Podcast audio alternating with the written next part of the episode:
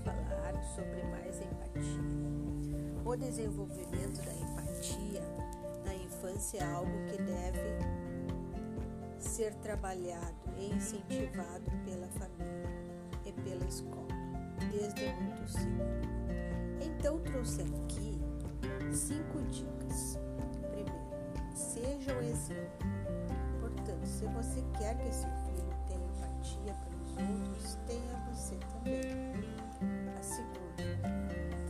os sentimentos, levando a sério o sentimento do seu filho.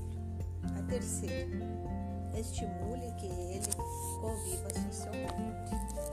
A quarta, converse, converse e converse. O diálogo é sempre a melhor saída, seja nos momentos bons ou ruins, nos acertos ou nos erros. A quinta, conta histórias.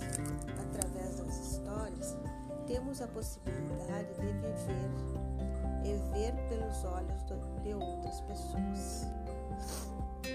As, os personagens, os personagens dos livros infantis têm muito que ensinar para os pequenos e até para os adultos.